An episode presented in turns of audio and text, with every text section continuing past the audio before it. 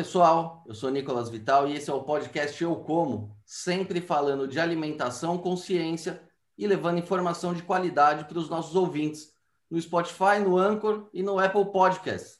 E também em vídeo no nosso canal do YouTube. Já segue a gente? Se ainda não segue, não se esqueça de se inscrever nos nossos canais. Muito bem, antes de qualquer coisa, eu queria agradecer a audiência uh, de todos vocês nos mais de 50 episódios lançados no ano passado e desejar a todos um ótimo 2021, com muita saúde, ciência e conhecimento. Seguimos firme por aqui com episódios inéditos para você se manter informado mesmo nas férias. E nesse mês de janeiro, enquanto os nossos pesquisadores e acadêmicos curtem um merecido período de descanso, nós vamos apresentar um especial sobre o futuro da alimentação, com as startups que estão revolucionando a forma como produzimos e distribuímos a nossa comida. E dando pontapé inicial nesse especial, uh, hoje nós vamos conversar com o engenheiro de produção Márcio Mariano Júnior, que é fundador da Force, uma startup que transforma dados em informações preciosas para o combate ao desperdício de alimentos que é hoje um dos pontos fundamentais aí, né, quando a gente fala de comida, é o desperdício. Márcio, muito obrigado por aceitar o nosso convite. É uma honra ter você com a gente aqui hoje, nesse primeiro programa de 2021. Olá, Nicolas, todos, toda a audiência. Prazer é, é meu de poder contribuir aqui com esse podcast de grande audiência, já uma referência que eu carrego sempre na minha lista para ouvir o que as suas novidades. É isso aí, obrigado pela audiência qualificada. Márcio, vamos lá, começando essa conversa do começo aqui, existe um, um, um, uma teoria aí, né, que o Brasil não precisa produzir mais alimentos, que o que a gente produz já é o suficiente e que o grande problema seria a distribuição do alimento, o, o, grande desperdício de comida que existe hoje, não só no Brasil, como em todo o mundo, né? Na minha visão, os dois lados estão certos, né? O Brasil precisa sim produzir, mas a gente também tem que reduzir esse desperdício. Mas ao mesmo tempo é muito difícil, né? Porque a comida é uma coisa perecível, sempre vai haver alguma perda. Agora, a tecnologia pode ajudar a gente a resolver esse problema, né? E é justamente isso o que a Forci faz. Me conta um pouquinho, então, é, do, do, do, início da empresa, qual que é a, a, ideia central, como que surgiu essa ideia, e aí a gente vai batendo um papo aí na sequência. Ah, beleza, Nicolas. Bom, eu sempre gostei bastante de, de conhecimento, de, de, estudo, então logo muito cedo comecei a fazer curso técnico, fiz engenharia, várias especializações, mestrado, né, doutorado, estou tentando defender ainda gostava muito de beber na fonte, então olhava aí no mundo afora onde estava vindo os bons conhecimentos na área de gestão, na área de engenharia e dava um jeitinho de, de conseguir me financiar e guardar, fazer minhas economias e poder ir lá beber na fonte. Então já tive no MIT, tive na Columbia, em Harvard. Em Harvard eu fui, tive três vezes, três cursos diferentes lá. E sempre cruzando ali o que eu estava fazendo no momento da carreira, né, em empresa, executivo, e com, com o meio acadêmico. E ah, sempre viam questões, né, como tornar os processos mais ágeis, as empresas terem resultados melhores, os seus clientes terem uma percepção melhor. E um desses setores que a gente acabou atendendo ao longo desse tempo foi o, o setor alimentício, que tem, assim, não diferente dos demais, mas tem um, um baita de um desafio que é, é a, é a alta perecibilidade do produto. Se a gente está falando de um produto fresco, ele tem horas, é poucos dias de sair lá da, do campo até chegar na mesa do consumidor. Se é um produto industrializado, ele pode aguentar um pouco mais, mas também tem um grande desafio aí na cadeia produtiva e de distribuição. E dentre uh, alguns setores que a gente entendeu, esse foi um setor que a gente conseguiu emplacar bem também as nossas soluções. Mas e aí, uh, entrando na prática da ferramenta, como é que, que essa tua tecnologia pode ajudar a aumentar aí a velocidade uh, do produto sair do campo, chegar até o consumidor? Você consegue atuar em todos os elos? Me conta um pouquinho da ferramenta? Sim, é, a gente criou uma, uma metodologia e como hoje nós tratamos de muitos dados, né, ponta a ponta na cadeia, acaba que nós precisamos de, de uma ferramenta, de um software para poder nos ajudar com isso, uma inteligência artificial, mas de modo bem direto, o que a gente faz com as cadeias analisadas, com as indústrias e com a distribuição ou varejo é, primeiro, entender o comportamento real do consumidor. Né? O que, que o seu cliente de fato está consumindo? Que produtos, que quantidade, que velocidade ele consome? Porque a partir dessa informação real, do que está vendendo lá na ponta, e não de uma, de uma previsão ou de um achismo, que o, mercado está acostumado, né? ah, eu acho que vai vender mil peças ou mil quilos daquele produto, vamos produzir mil, e empurra aquilo para o mercado e, e, torce os dedos né? e ora para que, que, que encontre alguém para comprar aquilo. E, e, vive de apostas. Ah, vamos produzir mil desse, dois mil daquele, dez mil daquele, e espera o mercado puxar aquilo. Né? Faz um grande empurre para o mercado e fica na, na aposta, na expectativa. A gente faz uma coisa diferente, que é, ao invés de fazer uma aposta, claro, de vez em quando a gente tem que apostar assim, mas que, que essa aposta seja menor.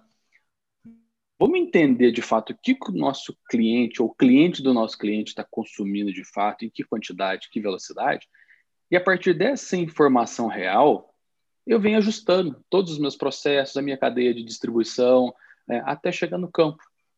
Quantas vezes a gente viu uh, prateleiras e gôndolas lotadas de determinado produto alimentício e, o, e o rede, a rede de supermercado ali recebendo caminhões com mais produtos, com mais produtos daquele, não tinha onde estocar, o mercado estava mostrando, dando sinais, olha, eu não quero, eu estou cheio desse produto, e, e, e, o dono do supermercado comprando. A gente usa muito a máxima seguinte: se ninguém na ponta comprou, ninguém na cadeia vendeu. Então não adianta ficar empurrando esse material para a gôndola se o consumidor final não está puxando de lá. E como é que você consegue medir isso? Você precisa de uma integração da cadeia, né? É o lojista que avisa o distribuidor, que avisa o, a indústria. Como é que, que é isso na prática? Em geral, as cadeias. Primeiro ponto é que as cadeias não são conectadas. Existe um mito de que é, se, se, o meu fornecedor ficar sabendo quanto eu tenho estoque ou quanto eu estou vendendo, ele vai querer cobrar mais ou vai querer é, exigir alguma condição diferenciada. E, tal. e a gente mostra que é possível ter um ganha-ganha. É, se, se eu informo para o meu fornecedor a quantidade exata que eu estou vendendo, vai nos permitir ter uma quantidade mais alinhada com a venda final, permitir um giro maior, e no final os dois podem ganhar mais com isso. Porque se ele está movimentando, transportando mais do que deveria, primeiro nós já estamos desperdiçando combustível.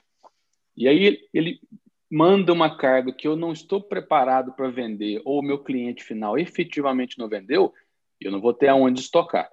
Então, para fazer isso funcionar, a gente precisa de um mínimo de informação seja de quem está produzindo aquele item, seja de quem está vendendo.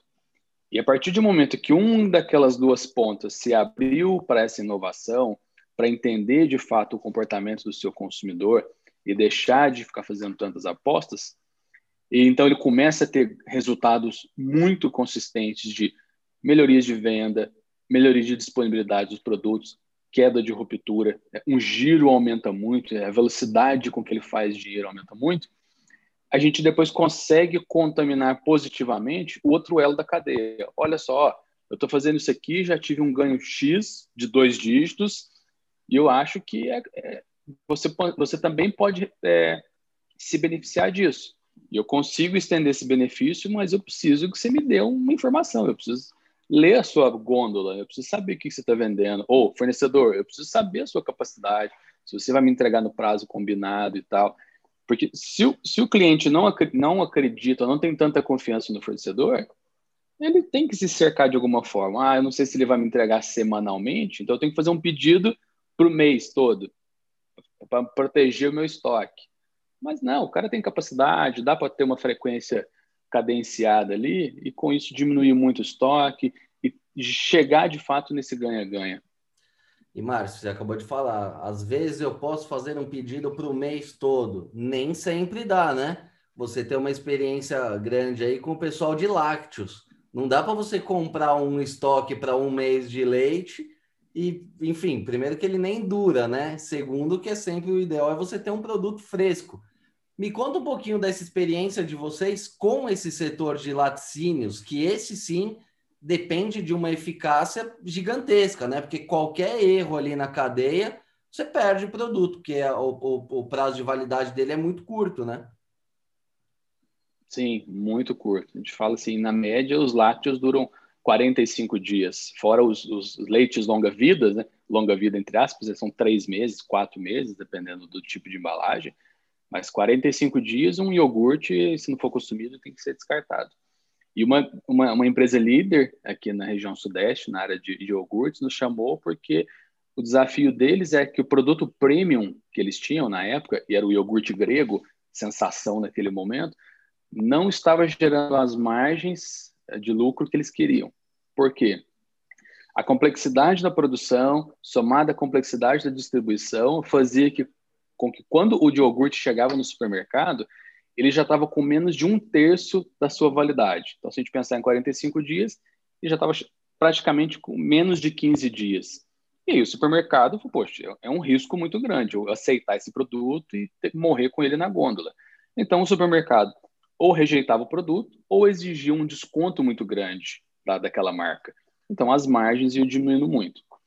E quando nós analisamos a, o processo produtivo deles e a distribuição, sem olhar ainda para dentro da operação do supermercado, que era, assim, era uma contratação do laticínio, nós identificamos oportunidades de uh, diminuir essa aposta que eles estavam fazendo, porque eles apostavam muito, uh, ah, vamos fazer mil quilos desse iogurte, ou dez mil do outro, e o mercado tinha uma dinâmica própria, né? e nem sempre acontecia daquela forma, quer dizer, nunca acontecia da forma como eles apostavam. E quando nós ajustamos, então, para que a produção e a distribuição deles estivesse mais alinhada com o que efetivamente o supermercado estava consumindo, nós conseguimos fazer com que os produtos chegassem lá por volta de 30 dias ainda de validade, quer dizer, um prazo muito bom para o supermercado decidir, não ter que exigir descontos no produto. É, vendas desse laticínio aumentaram 15%, ao mesmo tempo que nós reduzimos um terço dos estoques deles, 34% dos estoques não era fazer muito, não era fazer uma aposta e esperar que o mercado puxasse. Era saber exatamente o que produzia cada dia. E lá eles ainda tinham um, um, uma premissa, uma crença muito legal, que era ah, o iogurte de morango é o campeão de vendas, indiscutível, é o best-seller. E o de coco é, tem uma venda marginal, não vende nada. E a primeira coisa que nós desafiamos ele era: os dois produtos têm disponibilidade igual? Sempre que eu vou na gôndola, eu vou encontrar os dois produtos? Ah, não, a gente só manda o de, o de morango porque o de coco a gente acha que nem vende. Não, então vamos deixar o mercado decidir isso, ao invés de a gente fazer essa aposta. Então vamos proteger a disponibilidade do morango e do coco. E, então nós começamos a, a colocar os dois na mesma quantidade e para surpresa da empresa, para algumas praças, o iogurte de coco virou best seller e deixou o morango para trás. Quer dizer, era primeiro, uma falta de disponibilidade. Muitas empresas, quando a gente conversa, ah, como é que é a ruptura do seu produto? Não, é muito pequena, é 1%. Eu, tá, mas é uma ruptura depois que alguém colocou um pedido ou é uma ruptura real de um cliente que chega na gôndola e encontra ou não encontra o produto? Ah, veja bem. Então a gente acredita muito que se o produto estiver na gôndola, por si, isso já vai aumentar a venda dele. Mas, claro, isso traz uma complexidade, traz um desafio. Como colocar esse produto na gôndola, como fazer essa cadeia toda funcionar. E é isso que a gente conseguiu desenvolver um método e uma tecnologia para suportar as empresas nesse desafio. E aqui você deu o exemplo de um produto, que é o iogurte grego, em dois sabores, que é o morango e o coco. Vamos lembrar que uma Exato. indústria desse porte deve ter 50 produtos com 50 sabores cada um desses, né? Então, e, isso... tamanhos de embalagem diferente. Exatamente. E aí, como é que você consegue medir? É, é sempre de trás para frente, falando de uma forma bem grosseira. os sinais vão sendo emitidos ali na ponta e a coisa vai voltando para trás. E isso pode, inclusive, é, mudar é, a, dinâmica do funcionamento no laticínio. Ele pode destinar o, o leite dele para fabricação de outros produtos. É assim que funciona, né? Você consegue mapear toda a linha dele. Sim, exato. Ó, Minas Gerais não podia faltar o trem passando, né? É isso aí, ó. Conseguiram ouvir, né? É, sim, teoricamente, a, a, literatura de administração, de engenharia de produção, já fala há muitos anos de diferenças de uma cadeia empurrada, em que são feitas apostas e o fornecedor empurra seu material para o mercado, e de cadeias puxadas, que o consumidor dita o ritmo de toda aquela cadeia. Né? Teoricamente, isso já existe há algumas décadas, mas na prática sempre foi muito difícil de se fazer. Por quê? Uh, deixar que o consumidor decida não é tarefa fácil para o gestor dessa cadeia, e principalmente porque não existiam ferramentas de interface, de, de integração nas cadeias que permitissem essa troca rápida de informações. Hoje nós estamos né, num mundo totalmente digital, é, em que todo, toda lojinha, por menor que seja, tem ali um PDV, tem um, um software de, de, gestão de caixa. Então, é possível fazer uma leitura daquilo que está sendo vendido e integrar com, com, com a cadeia. Né? A Ambev, por exemplo, tem, Ambev e tantas outras empresas aí, tem aplicativos que ficam na mão do dono do bar, do dono do estabelecimento, e ele mesmo já faz o seu pedido ali, não precisa nem mais do vendedor ir lá. Então, toda essa informação agora utilizada é, com essa finalidade permite que cadeias puxadas possam acontecer na prática e aquele input real do consumidor retirando o produto na gôndola ou passando com ele ali no caixa já pode alimentar o planejamento de produção lá no campo, com uma visão, né? Então a gente atende também os setores aí de, de produção de sementes, de, de, de agricultura intensiva, que tem que fazer, fazer planejamentos 18 meses, 24 meses de antecedência, decidindo hoje o que, que eles vão plantar, que semente que eles vão ter, para que produto ter disponível daqui a dois anos. Hoje, então, a gente consegue tratar tudo isso de uma maneira mais inteligente, com uma resposta muito melhor do que alguns anos que era basicamente por apostas. E, Márcio, tudo isso que você está falando, uh, assim, é, soa muito simples, né? Desde que você tenha uma cadeia integrada, mas você precisa ter uma logística muito eficiente, né? Para fazer isso, porque muito provavelmente, em vez de você levar um caminhão inteiro para um lugar, você vai ter que dividir um caminhão para dois pontos de venda e ter uma frequência maior. Como que é essa questão da logística num país tão não posso dizer que é precário, mas que a gente tem tantos problemas logísticos. Isso é um complicador nessa, nesse desafio de reduzir o, o desperdício de alimentos?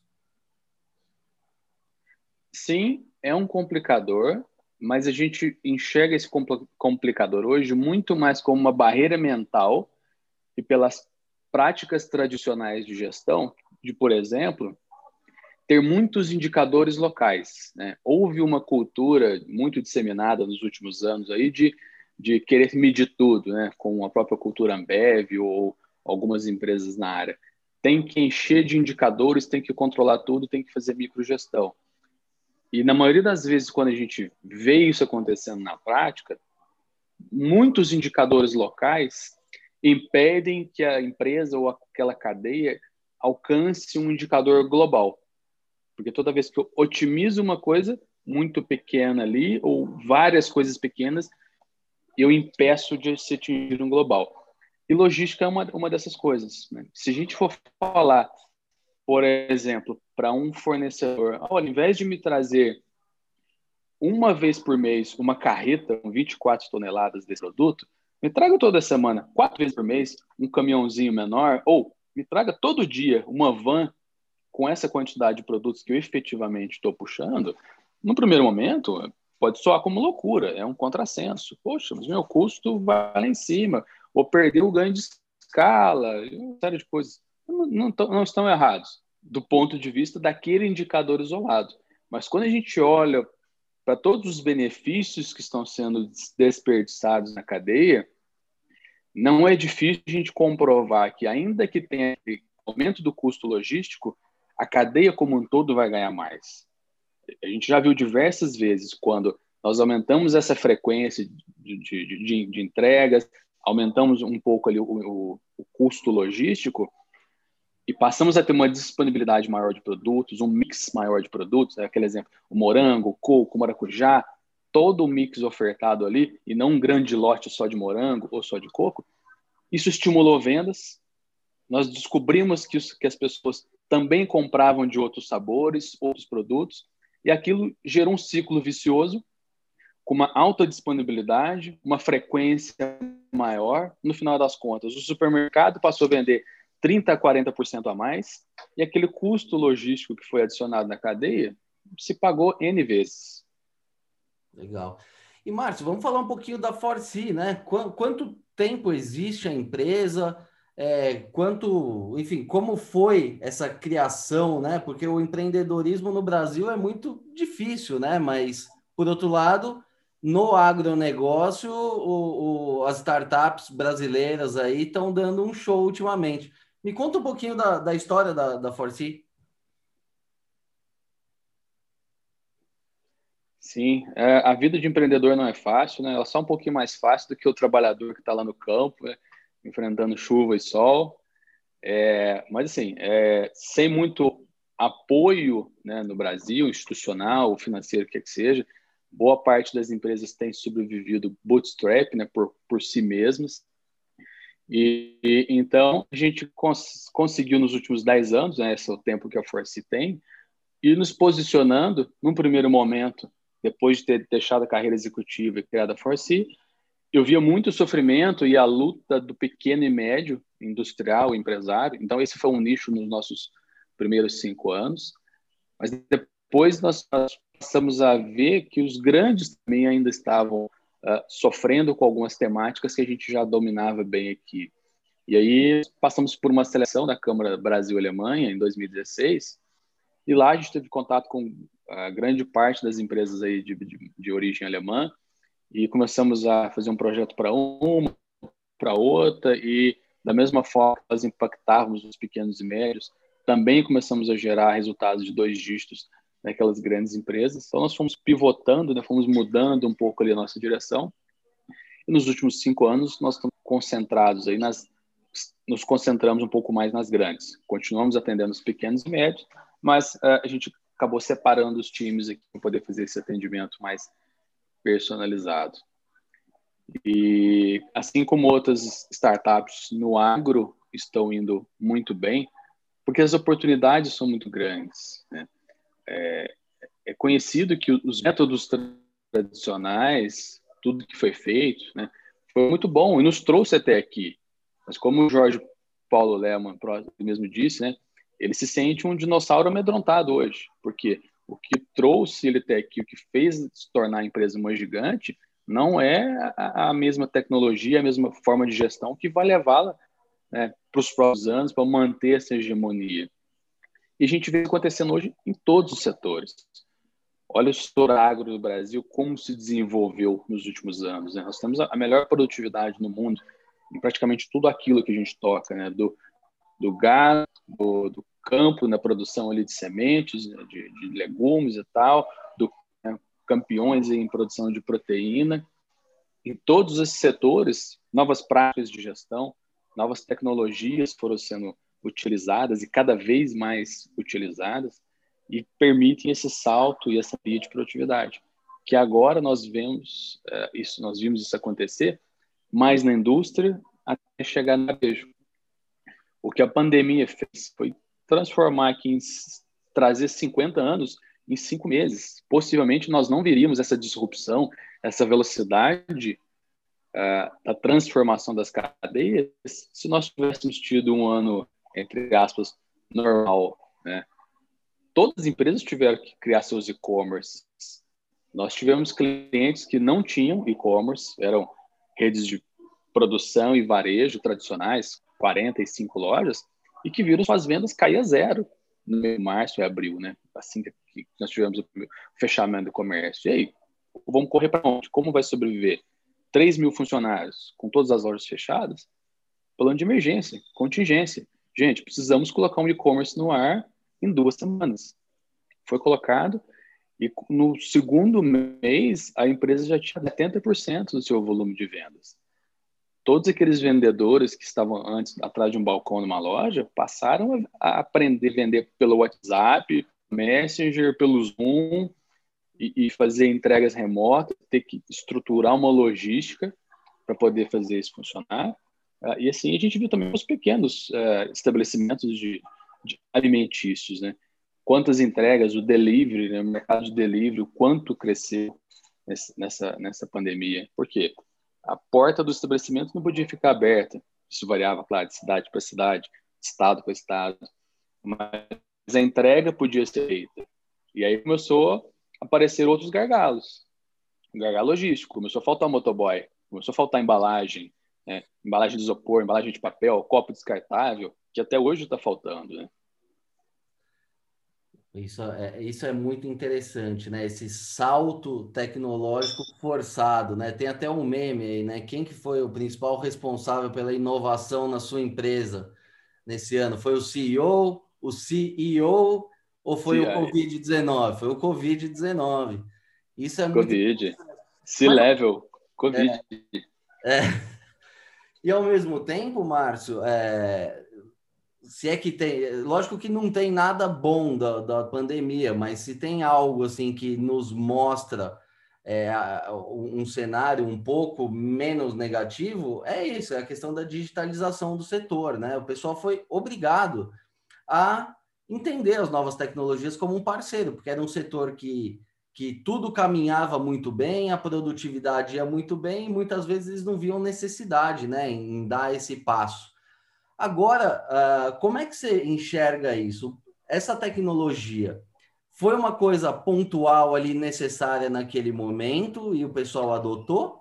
Ou isso veio para ficar? Agora o pessoal realmente viu o potencial, viu que ainda tem muito a ser feito e vai adotar de vez passada essa pandemia. Como é que você enxerga isso? Olha, Nicolas, eu acho que isso é viu? Pode ser que a gente não vai ser mais como era, tudo presencial, não vai ser tudo digital, mas vai haver um bom híbrido aí, um meio com isso, né? Por exemplo, essa semana, uma, uma grande empresa do setor de alimentos é, nos convidou para uma reunião, até mesmo depois de ter visto aquela reportagem é, na época, uma reportagem que você escreveu, e aí a primeira coisa que aparece é, poxa, por que eu preciso me deslocar, sair de Belo Horizonte e ir lá para ver isso, né? há muitos anos a tecnologia já nos permitia entregar toda essa solução, promover essa transformação de uma maneira totalmente remota, digital. Mas a própria nossa cultura, né, muito próxima, latina, brasileira, né, nos fazia pegar na mão, tomar um cafezinho, visitar, conhecer a operação. E nesses sete meses de pandemia, de, de, de distanciamento mais efetivo, as empresas viram que é possível. Quer dizer, tinha que ser possível fazer as coisas de uma maneira remota. Né? Todos os gestores operando em home office, somente aquelas pessoas que realmente eram necessárias presencialmente nas empresas, eu posso receber os seus dados, fazer toda a, a mesma análise, a mesma qualidade da análise de diagnóstico do que presencialmente. É, eu acho que isso veio realmente para ficar. É, essa semana mesmo eu estou fazendo essa viagem lá para a região de Ribeirão Preto, mas é por muita insistência do cliente que reconheço, é uma empresa mais tradicional, um board ali mais tradicional, ok, vamos fazer isso presencialmente, mas já poderia ser feito totalmente remoto. É. E, Márcio, é, agora há pouco você falou é, de ganho de dois dígitos para as empresas. É, isso é normal para vocês aí, dois dígitos? E, e, olhando um pouquinho mais a fundo, isso mostra que tem espaço ainda para um crescimento gigante na maioria das empresas, né? Existe muita ineficiência ainda. Como é que é essa questão? Da onde que você tira todo esse ganho aí na, nas empresas?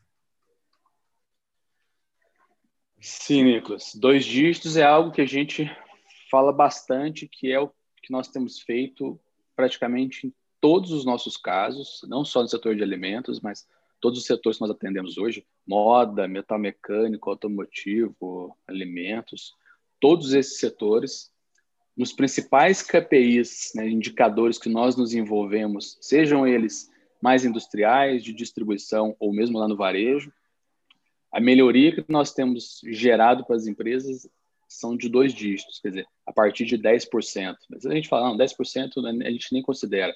É a partir de 20% em vendas, produtividade, giro, redução de estoque, EBITDA, lucro. É, e como que a gente faz isso?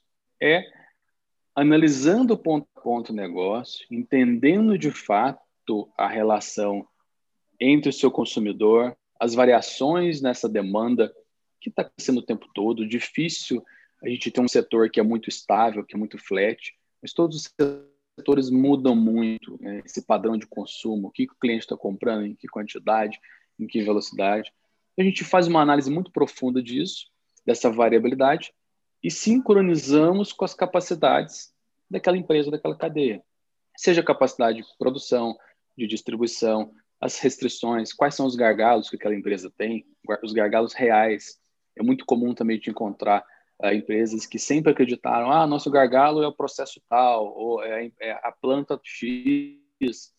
Começa essa investigação, a gente descobre que ali não é a maior restrição, a restrição está em outro lugar. E quando a gente toca nessa restrição real, a gente destrava esse ganho acelerado para a cadeia. E muitas das vezes nós encontramos alguns ciclos viciosos. Ah, eu não coloco, eu não coloco todos os produtos no mercado porque eu acho que uh, não vai vender e eu preciso aumentar o tamanho da aposta, e para aumentar o tamanho da aposta eu aumento o estoque, e para isso eu vou consumir mais caixa, eu não posso. E a gente vê alguns dilemas acontecendo, né? onde a empresa precisa proteger vendas, para proteger vendas, a forma mais tradicional é aumenta o estoque, aumenta o mix de produtos, mas ela também precisa proteger caixa, e para proteger caixa tem que fazer exatamente o contrário, reduzir estoque e reduzir mix. Como lidar com esse dilema? E lá na indústria, da mesma forma, ela protege a venda é, garantindo uma entrega. Mas ela não pode essa entrega de qualquer maneira e a qualquer custo, porque ela também precisa proteger os seus ativos, precisa ter eficiência. Eficiência ou entrega? Novamente, outro dilema. Então, a gente consegue lidar com esses dilemas, seja da indústria, seja do varejo, de uma forma que isso é, sai de um ciclo vicioso e entra num ciclo virtuoso, onde nós, ao mesmo tempo, aumentamos vendas, reduzindo estoque e aumentando o giro. E aí é onde a gente vê esses dois, esses dois dígitos de melhoria acontecendo nos principais dores do negócio.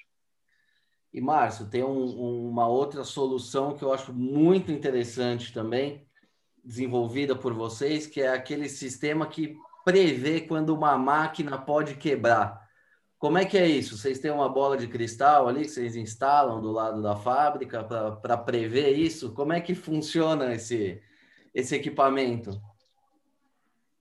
Não, não, sem, sem bola de cristal, Nicolas. Da mesma forma que a gente não acredita na bola de cristal nas cadeias, para as máquinas também a gente não acredita em bola de cristal.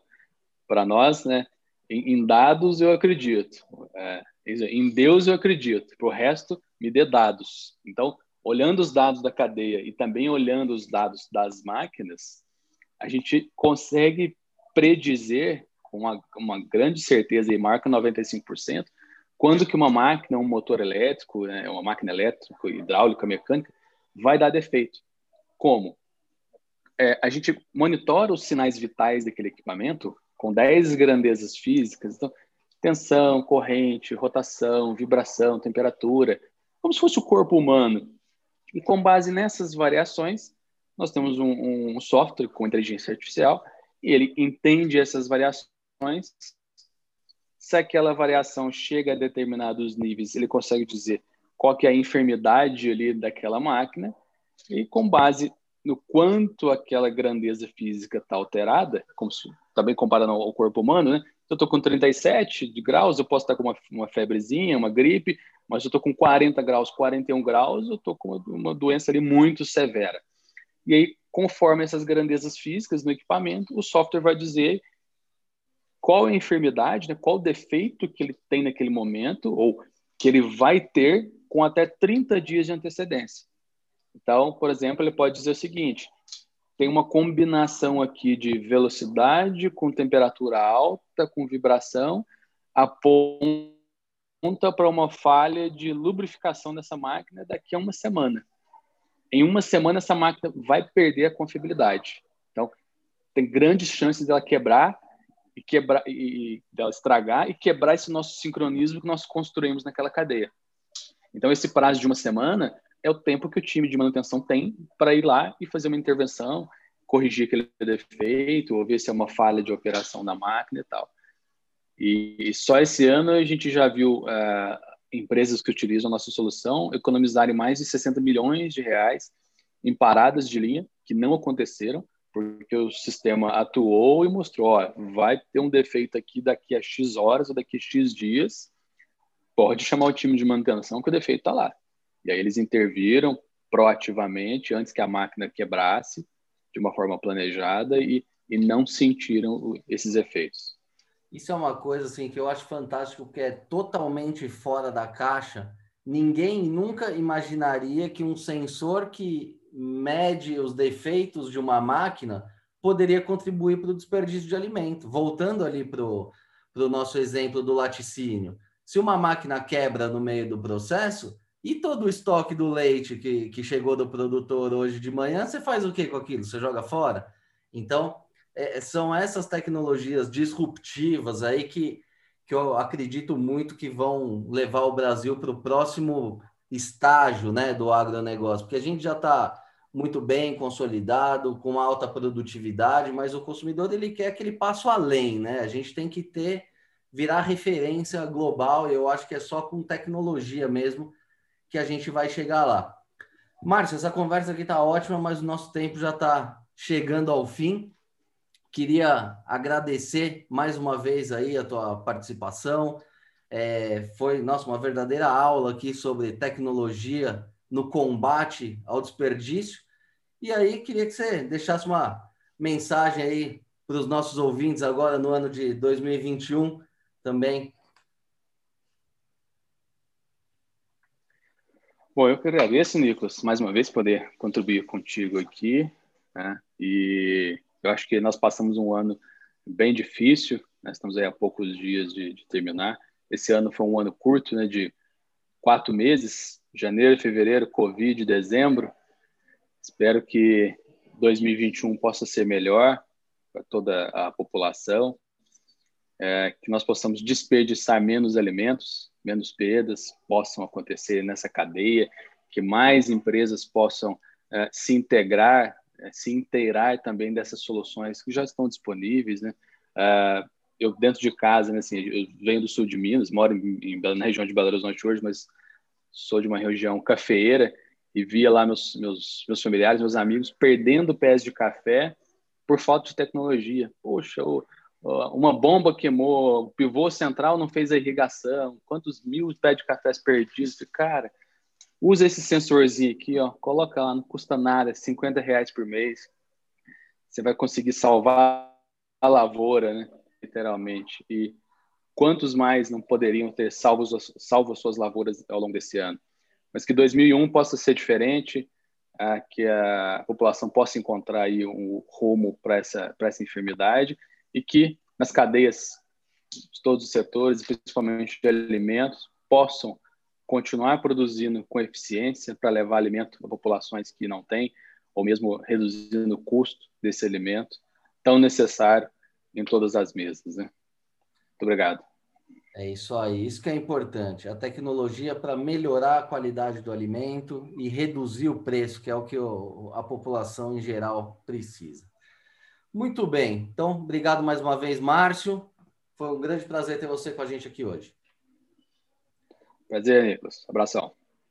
Muito bem, pessoal. Essa edição do podcast Eu Como vai ficando por aqui. Se gostou da entrevista, não se esqueça de seguir os nossos canais no YouTube, no Spotify ou na sua plataforma de streaming favorita. Aproveite e siga a gente também no Facebook e no Instagram. Lembrando que esse podcast tem o patrocínio da Crop Life Brasil e volta com a sua programação normal na próxima sexta-feira. Por hoje é isso e até a próxima.